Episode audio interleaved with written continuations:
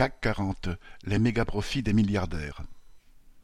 Les groupes capitalistes répertoriés au CAC 40 ont affiché pour l'année 2021 une hausse record de leurs profits et des dividendes versés aux actionnaires.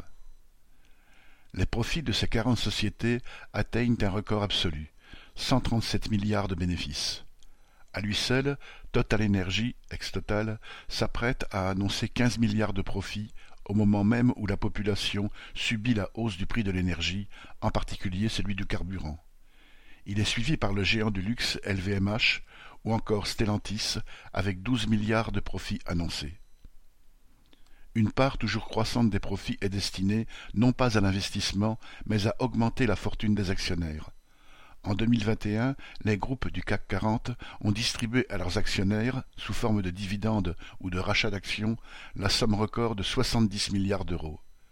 Rien que ces dividendes, sans compter tous les autres revenus de la grande bourgeoisie, auraient permis de rémunérer 2,3 millions de travailleurs, aujourd'hui au chômage, à 2000 euros net par mois, ou d'augmenter immédiatement de 1100 euros le salaire mensuel de leurs 5 millions de salariés dans le monde. Ceux qui prétendent qu'il est impossible d'augmenter les salaires ou d'embaucher en raison de la baisse de la compétitivité ou de l'augmentation des prix qui en résulterait mentent. Sans toucher au prix ou à l'investissement, la part des profits distribués en dividendes suffirait au contraire à financer une augmentation massive des salaires et de l'emploi. À l'inverse, dans les entreprises du CAC 40 et bien d'autres, les travailleurs subissent simultanément une précarité croissante, des salaires bloqués et des conditions de travail dégradées. Combinée au déversement d'argent public, cette exploitation renforcée permet l'augmentation générale du taux de profit.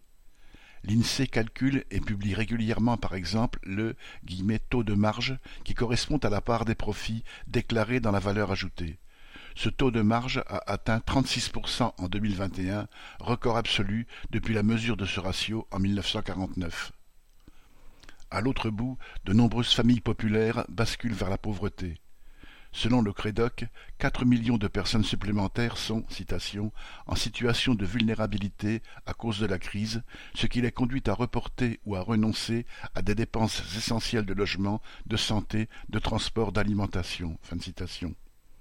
10% de la population est contrainte de vivre de l'aide alimentaire. L'organisation non gouvernementale Oxfam publiait mi-janvier un rapport indiquant que cinq milliardaires français, dont Arnaud, Pinault et Bettencourt, possèdent désormais autant que 40% de la population en France.